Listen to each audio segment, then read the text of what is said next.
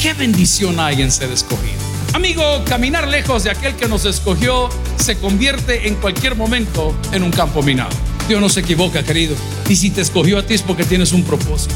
Yo sé que muchas veces has dudado. ¿Seré, Señor, seré yo? ¿Será el indicado para estar en este tipo de cosas? Padre, ¿seré yo? No, es que no eres tú, es Él. Porque lo que Dios quiere a través de su pueblo escogido y ha querido siempre es manifestar su amor al mundo. Bienvenidos al podcast de Toby Jr. Cuidado al caminar y no hacerlo con Dios, porque todo camino sin Él es campo minado. Pide al Señor, ora, Él puede darte dirección de escoger bien. Escoger bien trae bendición. Recuerda, Dios no deja de ser Dios. Continúa con nosotros y escucha, escogidos por Dios. En 1948, en un 14 de mayo se declara la independencia del Estado de Israel en una situación bien complicada. 24 horas más tarde, el ejército de Líbano, de Egipto y muchos otros como Irak le invadieron tremendamente a manera de quitar esa bendición que se les había dado de volver a la tierra donde habían nacido.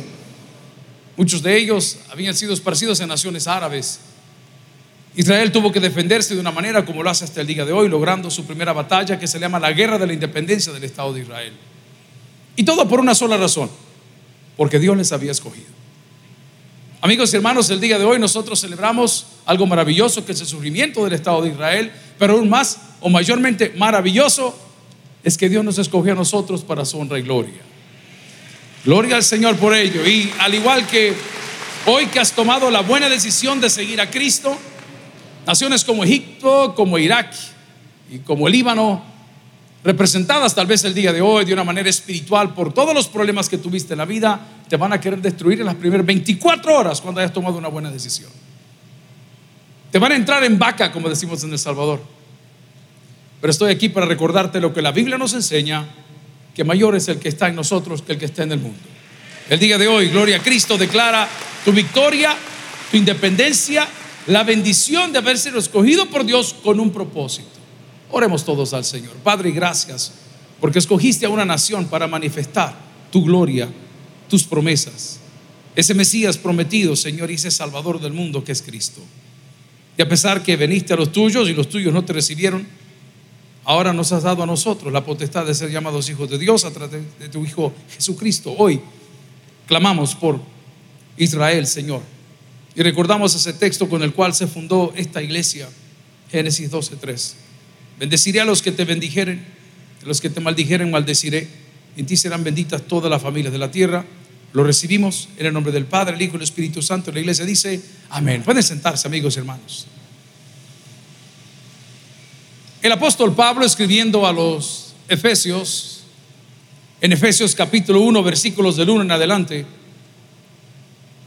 nos dice la palabra del Señor del versículo 3, bendito sea el Dios y Padre nuestro Señor Jesucristo que nos bendijo con toda bendición espiritual en los lugares celestiales en Cristo, según nos escogió antes de la fundación del mundo para que fuésemos santos y sin mancha delante de Él, en amor, predestinado para ser adoptados hijos suyos por medio de Jesucristo, según el puro afecto de su voluntad, para la alabanza de la gloria de su gracia, con la cual nos hice aceptos en el amado, en quien tenemos redención por su sangre, el perdón de pecados, según la riqueza de su gracia e hizo sobreabundar para con nosotros toda sabiduría e inteligencia, dándonos a conocer el ministerio de su voluntad según el beneplácito, el cual se había propuesto en sí mismo, de reunir todas las cosas en Cristo, en la dispensación del cumplimiento de los tiempos, así las que están en los cielos como las que están en la tierra. Y la iglesia dice, amén.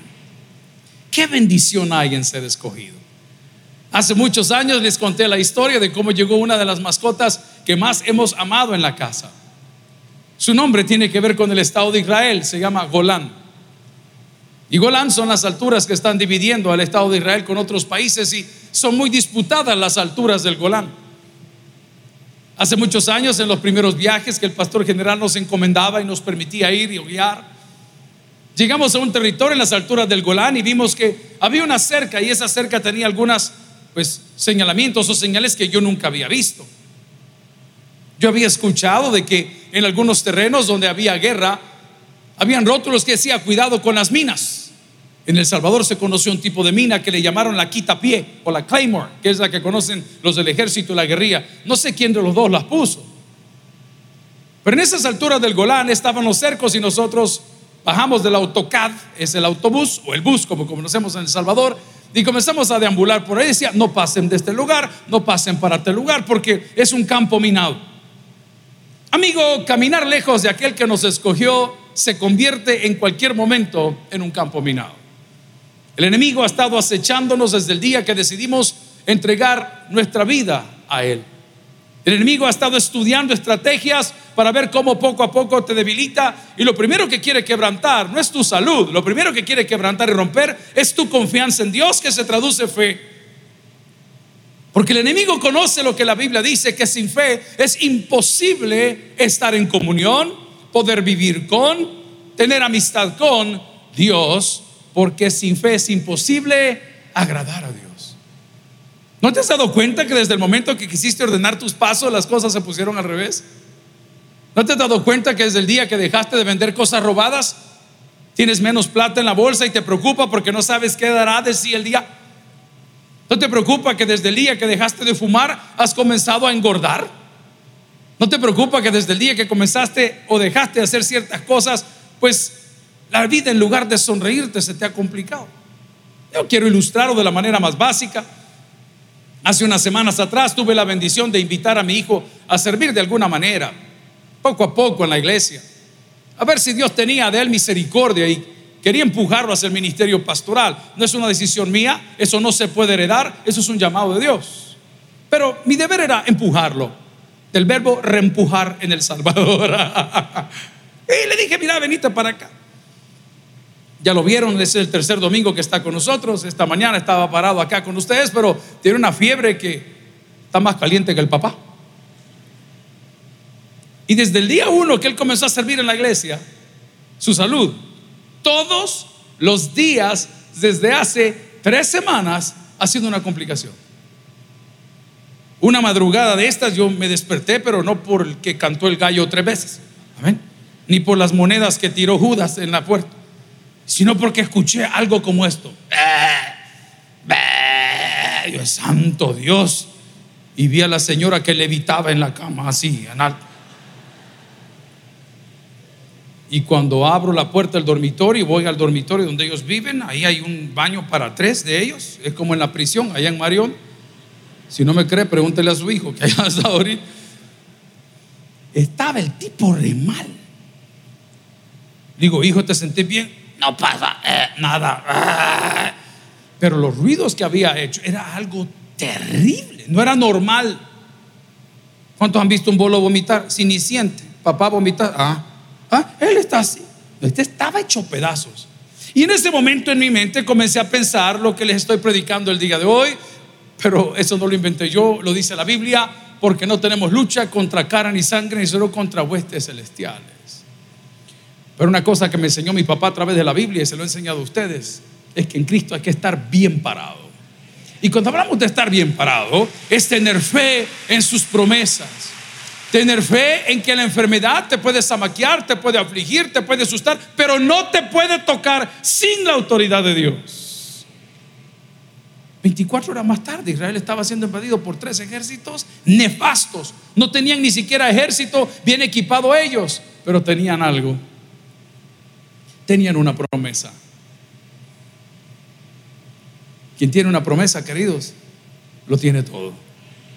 La promesa viene de Dios, a Él sea toda la honra y la gloria. Tal vez tú dirás, pastor, no tengo las herramientas, no tengo las habilidades, no tengo esto, pero tienes la gracia. Discutíamos con Jorge y otros amigos, colaboradores del seminario teológico. Le digo, miren, no se preocupen, que no tienen los títulos de Maxwell, que no tienen los títulos de fulano de tal, papadito, no te preocupes porque la gracia que Dios les dio a ustedes no se compara a esa. Hay hombres y mujeres que tal vez no somos tan agradables físicamente, pero tenemos una gracia especial. Ese talento especial que tú tienes de dormir todo el día, nadie lo tiene ese talento especial de hartarte todo lo que ve, nadie lo tiene. Pero usted está inconforme porque usted no tiene la gracia de fulano de tal. El peor error del ser humano es compararse con otro ser humano porque Dios por eso nos dio un ADN individual. a los millones de millones de millones de... Nos dio un ADN individual. Nadie tiene tu ADN. Y esta mañana estoy aquí para recordarte que aunque un ejército acampe contra ti, no debes de temer. Aunque contra ti se levanten guerras, tú tienes y debes de estar confiado. Porque tienes una promesa, gloria al Señor, que no importando cuándo entregaste tu vida a Cristo, si fue ayer, si fueron 20 años, las promesas de Dios se cumplen y lo podemos ver en su pueblo escogido. Debo de ser claro, hay monólogos terribles en cuanto a la escogitación, donde el pueblo se queja y le dice, ¿por qué no escogiste a otro pueblo si desde el día que nos escogiste nos has tenido en todo tipo de prueba? Pero el Señor se ha manifestado en cada una de ellas. Esto te está diciendo, querido, que cuando entregas tu vida a Cristo o decides cambiar, no es para que las cosas se pongan fácil. No es para que creas las patanadas y mentiras que te decimos los televangelistas, que cuando vienes a Cristo el cáncer va a desaparecer. Pueda que el cáncer no se vaya, pero tampoco será la presencia del Espíritu Santo de tu cama. Pueda que no vayas a tener una victoria sobre la enfermedad, pero tienes la victoria de la vida eterna. Puede que en este momento diga, pastores, que no recuperé mi trabajo, pero recuperaste tu vida. Por eso la palabra dice que de qué le decía el hombre si perdiere o ganare todo, pero pierde su alma. Amigos y hermanos, las promesas de Dios se cumplen aún en medio de la dificultad. Dígalo conmigo, las promesas de Dios se cumplen aún en medio de la... Ahora sí, dile el aplauso al Señor de todo corazón.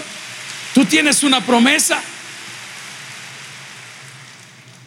Dificultades hay, ataques hay. La semana pasada ya la guerra cambió de estilo entre Israel y Palestina. Algunos se han preguntado qué era el territorio de Israel porque nos quieren llevar al pasado. Pero si quieren ir al pasado, esa tierra le pertenece, le perteneció y le pertenecerá siempre al pueblo escogido de Dios. Le guste a quien no le guste. Los problemas políticos se resuelven con diplomacia. Los bíblicos se resuelven solos, hermano. El imperio otomano había agarrado y los turcos habían agarrado toda esa sección. Qué terrible el sonido de esta mañana. El imperio otomano había agarrado todo y los turcos toda esa sección antes de esa guerra, de la Primera Guerra Mundial. Y mira qué curioso fue que cuando llegaron no había absolutamente nadie en los primeros años, hablo de, ¿qué le digo? Del 48 al 51, 680 mil personas fueron repatriadas a ese territorio, de las cuales 300 mil de ellas vivían esos otros países que habían llegado a atacarles y no tenían absolutamente nada, pero tenían una promesa. Diga conmigo, tenían una promesa. Esa promesa es la que nos anima el día de hoy a levantarnos. Decirle gracias Señor por el día que estoy inaugurando el día de hoy. Porque a pesar de que amanecí viudo o viuda, o que amanecí detenido o detenida, o que amanecí con hambre y sin trabajo, yo tengo una promesa. Diga conmigo, yo tengo una promesa.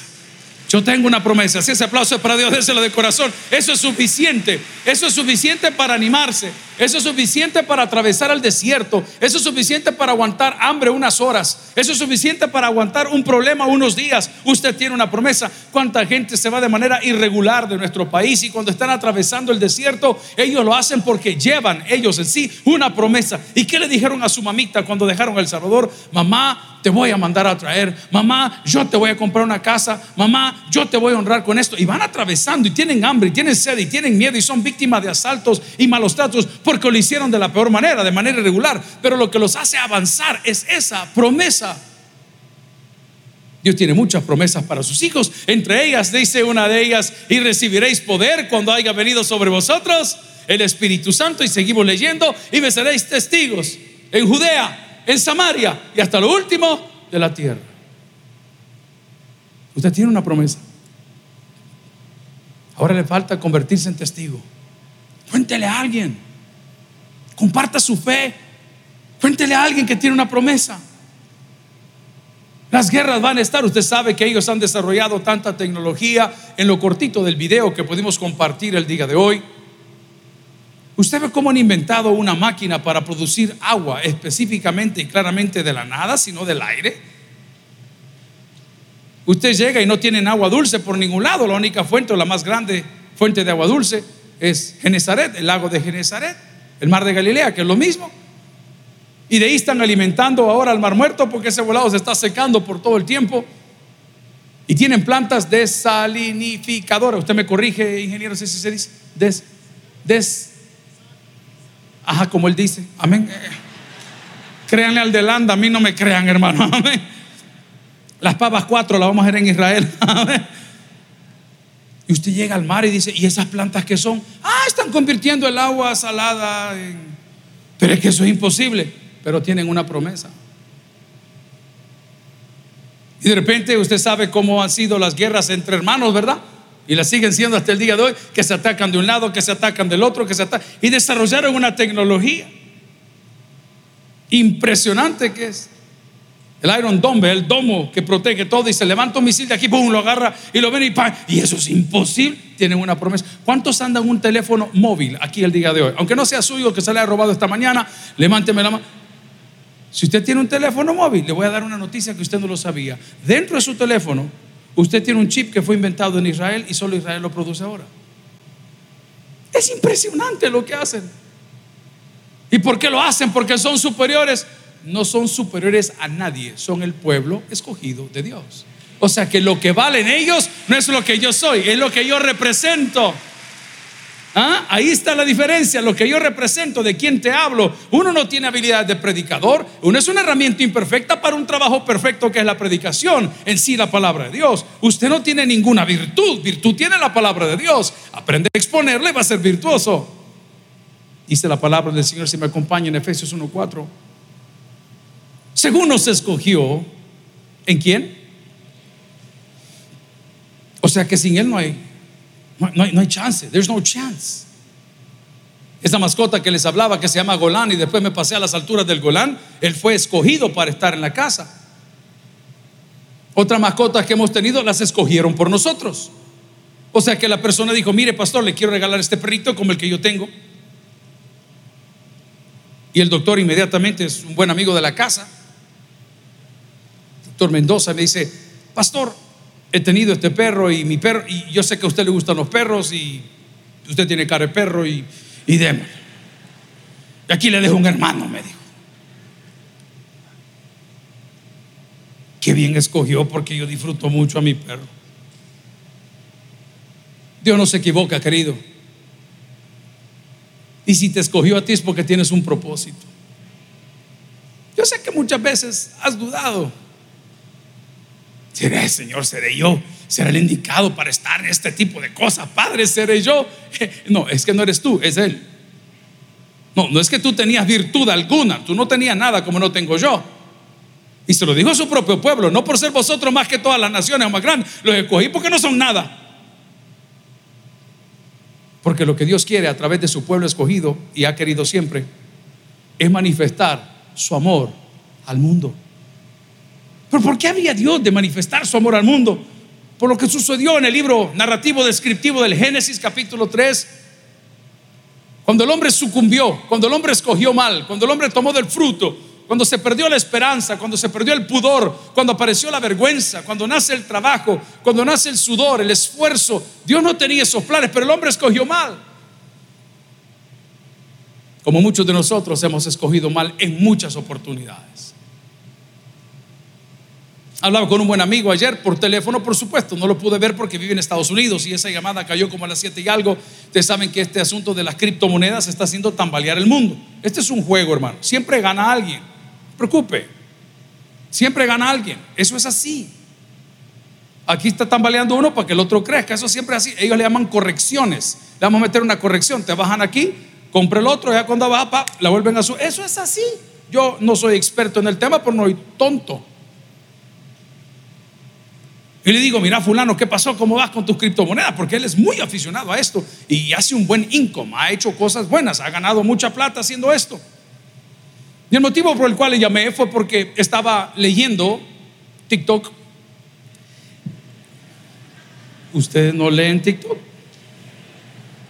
Estaba leyendo TikTok y apareció un joven llorando, destrozado, es ario, blanco,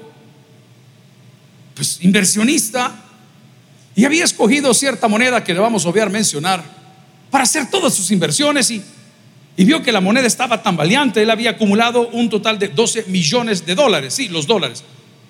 Yo lo curioso de los de criptomoneda es que nunca las pasan a su cripto, sino que las realizan, las miden con otra, bien raro ese rollo, pero bueno, usted sabrá. Y viene el señor y tenía 12 millones de dólares y comenzó a ver que el mercado estaba un poquito fluyendo y que la bolsa estaba cambiando y se fue de vacaciones así. Usted sabe que ellos, they hustle, están todo el tiempo viendo qué pasa. Este dijo, no, no va a pasar nada, va a haber una corrección, amigos, de los 12 millones de dólares se le convirtieron en 12 mil dólares. Y el tipo sale en el TikTok y ahí está, usted lo puede ver porque está colgado, está viral ahorita diciendo, señores, yo puse, aposté absolutamente todo. Yo, yo, yo, mi, bienes, yo creí que era esto, ¿cómo es posible? Y ahora dice, la moneda no solamente está tan baja, sino que ha desaparecido. Y comenzó a ponerse nerviosísimo y comienza una crisis. No, no, todos, we have all made bad choices. Todos hemos escogido mal en algún momento. Quizás escogiste mal con la persona que te casaste. Y no digo porque sea bonita, fea, bonita, alta, chiquita, grande, hombre, gordo. No. Porque te casaste por las razones equivocadas. En primer lugar, quizás te casaste porque estaba embarazada y creías que con casarte la ira de Dios iba a detener. Vaya tu conclusión religiosa. Yo soy de los que creo que los hijos no hacen el matrimonio. Es mi opinión personal. Te casaste porque tu mamá te comenzó a presionar que ya tenía 61 años y no pasa nada en tu vida. Hija, casate. Allá con las momias de Guanajuato. Hermano, estoy sorprendido que Alejandro Sanz tiene 53 años. O sea que él y yo sumamos 106. ¡Qué terrible! Quizás te casaste porque te convenía, todo sea por los papeles. We have all made bad choices. Todos nos hemos equivocado alguna vez. La creación de Dios, Adán y Eva, también se equivocaron. Pero ellos contaban con algo. Contaban con una promesa. Y a pesar de que habían tropezado y a pesar de que se habían equivocado y a pesar de que escogieron mal, a pesar de que tocaron el fruto, Dios dijo, hey, ¿sabes qué? Voy a tener misericordia de ellos y no los regaña, solamente le pregunta, ¿dónde están ustedes? Y el hombre en su temor que no lo conocía, el hombre en la vergüenza que no la conocía, ese Señor, oímos tu voz en el huerto y tuvimos miedo. Pero miedo, ¿por qué? Si Dios no vino para destruirte, la Biblia dice que Dios vino para que tengas vida y vida en. Entonces, ¿cuál es el miedo que le tienes a Dios? Tranquilo. Dios en su inmensa misericordia, a pesar de los bad choices o las malas elecciones, nos retoma y nos dice en Efesios capítulo 1, versículo 4, según nos escogió en Él antes de la fundación del mundo, para que fuésemos de una sola manera. Dígamelo ahí, por favor, dos cualidades o características. Santos y sin mancha, ¿delante de quién? ¿Te está hablando de la sociedad? ¿Te está hablando de redes sociales? ¿Te está hablando de la iglesia? ¿Te está hablando de tus padres? ¿Sabes por qué? Porque Dios conoce tu corazón y Dios conoce las intenciones de tu corazón. Hay personas que cuando hay una persona privada de libertad, si este hombre, ¿por qué le dan la libertad? Si este hombre fue un asesino. Todo aquel que está en Cristo, nueva criatura es. Las cosas viejas pasaron y todas son hechas, que dice la palabra, nuevas. Dale ese aplauso Señor de gratitud y corazón. ¿Por qué? Porque tú tienes una promesa. Escogidos por Dios. ¿Escogidos para qué? Escogidos para reflejar su gloria. Si usted quiere casarse el día de hoy, que no me está preguntando, le quiero dar una recomendación entienda en qué se está metiendo. El matrimonio puede ser un viaje maravilloso. Dígalo conmigo. Qué lindo. Repeat after me. Diga conmigo. Maravilloso. Si usted sabe qué quiere. Pero si no sabe, se está complicando. Usted no puede ser igual que sus papás, ni debe de serlo. Peor que sus abuelos, nada que ver. Es algo suyo, es un proyecto de vida suyo. Jóvenes o adultos que van a rehacer su vida, si ustedes se van a volver a meter en este lío, por gracia a Dios, porque así lo salió el Señor, debe de saber para qué se está casando. ¿Y sabe para qué se casa uno? Para nada. Vamos a la palabra, hermana. ¿Sabe para qué se casa? Para compartir su vida. A mí me invitan a las bodas, algunas por compromiso, otras por privilegio. Pero a mí me da risa cuando pasa el abogado o el legal. Estamos aquí para unir la vida de este hombre y esta mujer con los santos vínculos del matrimonio ante las autoridades civiles. La pareja y contrayentes han decidido casarse por bienes separados. Estúpido, dijo. Y este sí es bruto.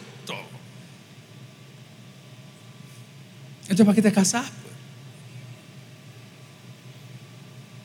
Usted tiene que casarse y no es tema matrimonial. Estoy hablando de una promesa, estoy hablando de escogido por Dios. Pero es que Dios no te escogió para meterte la ley a puro palo. No te escogió para eso. Te escogió porque vio en ti y en muchos un buen espejo para su gloria. Te escogió porque te vio con cualidades y características para que reflejes su gloria a otros. Por eso nos escogió en Él. Ojo, y debo de hacer una aclaración, no escogió a todos. Eso está en la Biblia y yo no me puedo quedar callado. Expresión limitada, ese será un tema teológico para discutir otro día. Pero el libro dice que escogió a muchos. Y eso es lo que lo hace caro. Hay hombres en la casa de Dios. Ahí arriba en el mezanine queda algún hombre. ¿Hay alguien vivo aquí? en este mezanine al frente hay hombres ahí arriba. Ah, tengo dos compadres de la mano. Compadre, no importa, levántela juntos así. ¿Ah? ¿Hay hombres en aquel mezanine? ok, los hombres me van a entender un poquito mejor. Yo no he conocido una mujer todavía aficionada a los relojes. Pero sí conozco que existimos hombres que somos aficionados a los relojes y siempre llegamos tarde. Amén. Y Usted puede hacer buenas inversiones o puede hacer malas inversiones. Los relojes son inversiones. Ay, mira, para No, usted puede comprar ripio o puede comprar una buena pieza. Y esa buena pieza, si usted la guarda hoy, la cuida y tiene sus papeles y su caja, con el paso de los años le van a dar una fortuna por lo que usted tiene. Una fortuna. Estamos caminando por las calles de Génova, Italia. Ahí tenemos un buen amigo, el pastor Gilberto, es amigo de años, fiel. ahorita estamos hablando, antes de siempre escribe. Estamos en una venta de antigüedades. En Italia, en Génova, es ciudad portuaria. ¿Quién nació en Génova? Yo, dice el hermano. Este maestro lo han traído bolos, solo lo sentaron. ¿no ¿Cristóbal quién? Amén. Vecinito de la hermana Patti. Vecinito así, ve, chero de, de farra. En Génova, Italia. Y mi amigo vive en un apartamento en una cuarta planta, de esos clásicos típicos que las graditas son bien chiquitas. Y cuando usted abre la ventana del cuarto de su hija Marcela y de él, dan específicamente al puerto. Ahí están los barcos. Y caminando en el mercadito ese, en el tiangues, dicen allí en México, encontré un reloj antiguo. En esa manta que ponen en la calle, antiguo, maltratado, nada que ver. Pues el que conoce más o menos, vea, cuando vi el... Mm. Entonces yo no hablo italiano. Entonces tuve que decirle en lo que él entiende. Le decía, ¿por cuánto me lo da? Por 20 pesos. ¿En dónde me lo da? ¿Ah? Para más o menos agarrar la onda. Y al final, por un par de euros, pues me traje el reloj. Eso fue hace más de una década. Y lo guardé. Y de repente comencé a investigar, vi el número de serie, vi la marca, vi dónde venía, cuándo lo habían hecho, los posibles dueños, porque eso lleva una cadena. Y me dije, wow, es increíble que cuando escogemos bien, las cosas son para bendición. Pero cuando escogemos mal, las cosas son para maldición. En este caso te invitaría el día de hoy que ante todas las cosas, aunque veas una iglesia manchada, vieja y pasada de moda, escojas bien porque probablemente es una joya de iglesia. Y si habla de una persona porque tuvo una mala experiencia o porque tuvo un mal rompimiento marital o de noviazgo, y dice, esa chamaca y esa tal cosa, papadito. El valor no te lo da lo que tú has vivido. El valor nos lo da Cristo cuando llega a nuestras vidas y dice, mi vida di por ti, mi sangre derramé. ¿Sabe qué dice la palabra? Y lo repito el día de hoy. Nosotros valemos la sangre de Cristo. Escoge bien. Tú tienes una promesa. No importa si estás manchado. No importa si eres viejo. No importa si eres joven.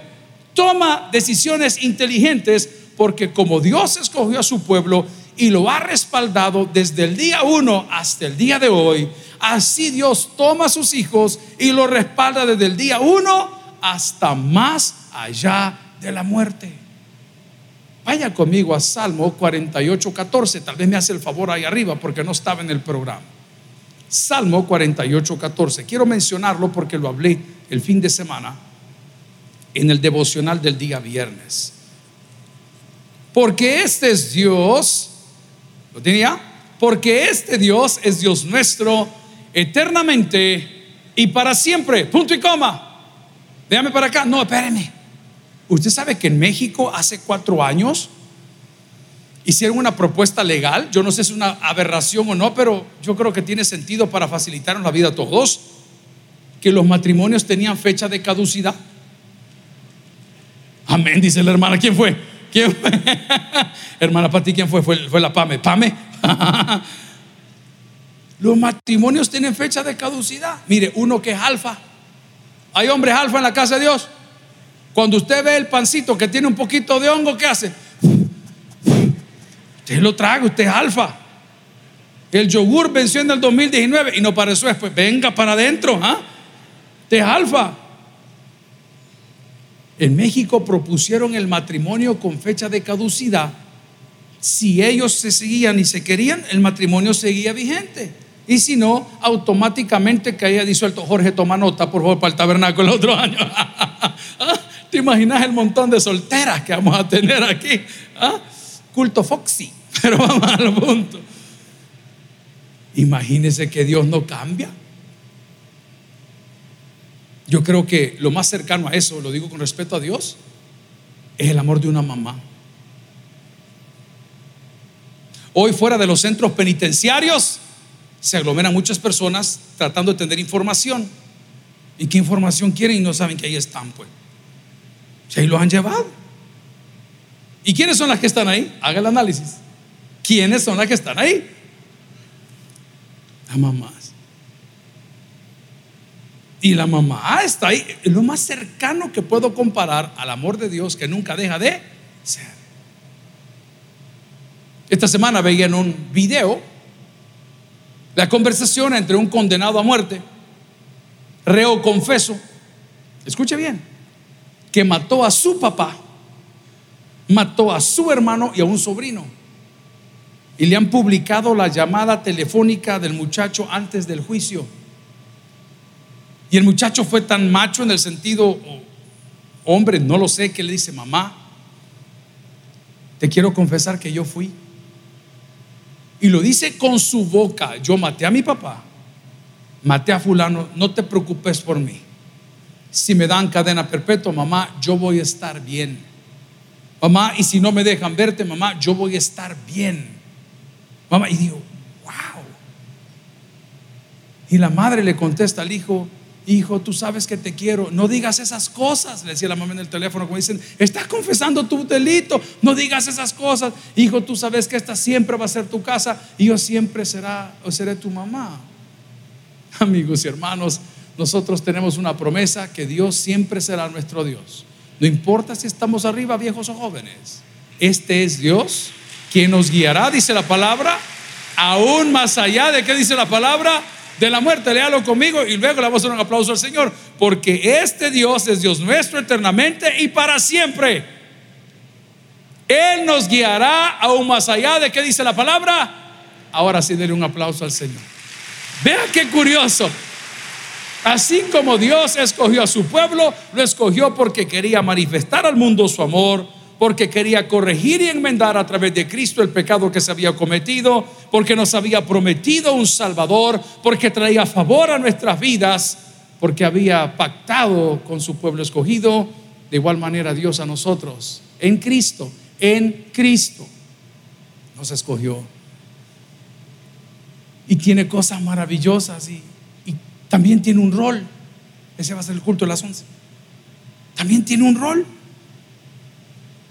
A mí me encanta las veces que vamos a esas bodas, como le digo, porque después de la ceremonia civil pasa la religiosa, que es solo un brochacito por ahí para pedir la bendición de Dios públicamente. Ya la tienen. Desde el día que decidieron entrar en el santo estado del matrimonio, ya la tienen.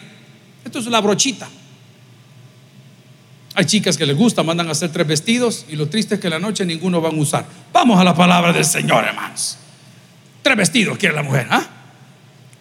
Después no le pueden ni destrabar por tan soplada que está la señora, tanto pan que ha comido. Pero bueno. Y a partir del momento cuando dice, yo los declaro, marido y mujer, en el nombre del Padre, del Hijo, del Espíritu Santo, fulano, he ahí vuestra esposa, fulana, he ahí vuestro marido, pueden besarse los novios. ¿Ya tienen la ropa quitada? ¡Qué tremendo! a partir de este momento, dice el pastor, la señora de fulana de tal. ¿Ah? Pero ahora como está todo al revés, hoy el marido se pone el nombre de la mujer. Qué triste, papá, y le voy a contar más adelante. Pero bueno, vamos al punto. ¿Ah? Nada. Diga conmigo nada. No, diga nada. Te puedes separar del amor de Dios que es en Cristo Jesús. ¿Sabes por qué? Porque tienes una promesa.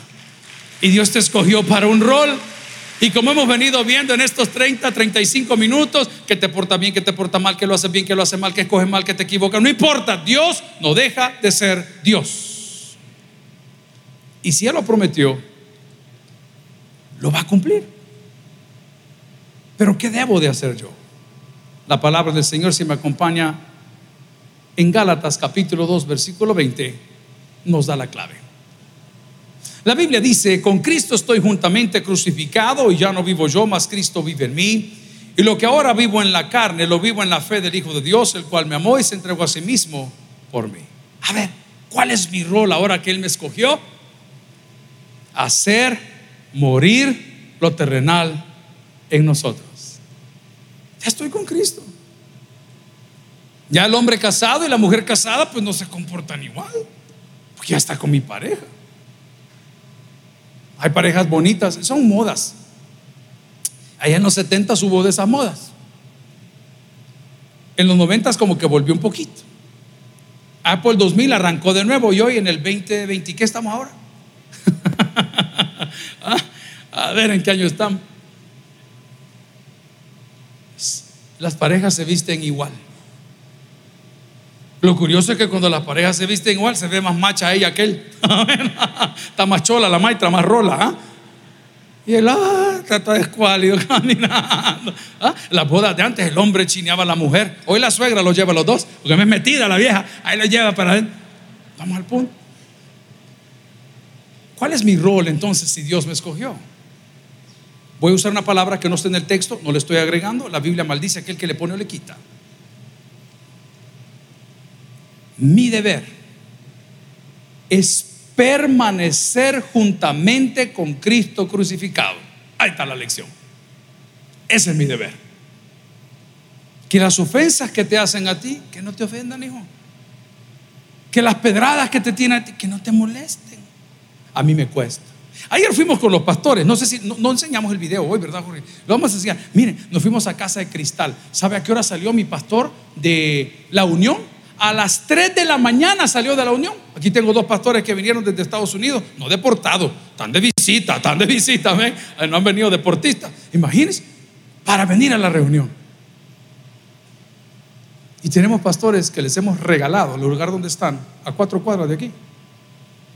Y ni siquiera te levantan un teléfono. ¿Cuántos ofrendan aquí? Levánteme la mano los que ofrendan. ¿Qué cree que debemos hacer con ese tipo de líderes? ¿Me pueden contestar, por favor? Les hago una pregunta, es una inversión. ¿Mm? ¿Me entienden qué es estar con Cristo crucificado? Nada, me tengo que quedar callado, tengo que ser paciente, no tengo que decir nada, tengo que, si no es conmigo, el problema no lo tengo yo, el problema lo tendrá la persona. Pero ¿qué creen ustedes que debemos hacer? mantenernos con Cristo crucificado. Ojo, porque el día que te despegues de la cruz, te despegas de tu salvación. Atención. No todo el que me dice, Señor, Señor, entrará en el reino de los cielos, sino el que... Bueno, atención. El día que te despegas de la cruz, estás renunciando a lo que la cruz te da. ¿Y qué te da? Justificación, salvación por gracia, misericordia, nueva oportunidad, a pesar de que la guerra vienen, a pesar de que te están tirando misiles, a pesar de que 24 horas más tarde, después que Israel fue, surgió como Estado, David Ben Gurión, el primer ministro electo, el Knesset, 120 diferentes lugares para poder regir, todo está bien, pero vas a tener guerra, pero si Dios te escogió, no te preocupes, tú tienes una promesa. Y esa promesa la cerramos recordando lo que dice, si me ayudan ahí arriba, Génesis 12, 3. Dice la palabra del Señor en el libro de Génesis, capítulo 12, versículo 3. Bendeciré. ¿A quiénes? A los que te bendijeren. A los que te maldijeren, maldeciré. Miren la oportunidad. Diga conmigo, oportunidad. Para los que estamos en Cristo. ¿ah? Y serán benditas. ¿En ti cuántas? Todas las familias de la tierra. Amigo y hermano, problemas tenemos todos. Guerras tenemos todos. Pero lo que no tenemos todos o no tienen todos es esa promesa de Dios. Que lo dice un salmista maravilloso, que aunque andemos en valle de sombra de muerte, no temeremos porque su vara y su callado, como lo ha hecho con su pueblo escogido Israel, nos dará aliento. El que tiene Dios para el que oiga, vamos a orar. Si el mensaje ha impactado tu vida, puedes visitar www.tabernaculo.net y sigamos aprendiendo más de las enseñanzas del pastor Toby Jr. También puedes buscarlo en las redes sociales, Twitter, Toby Jr. Taber, Instagram, Toby.Jr., Facebook, Toby Jr. y en YouTube, Toby Jr. TV. No te pierdas nuestro siguiente podcast.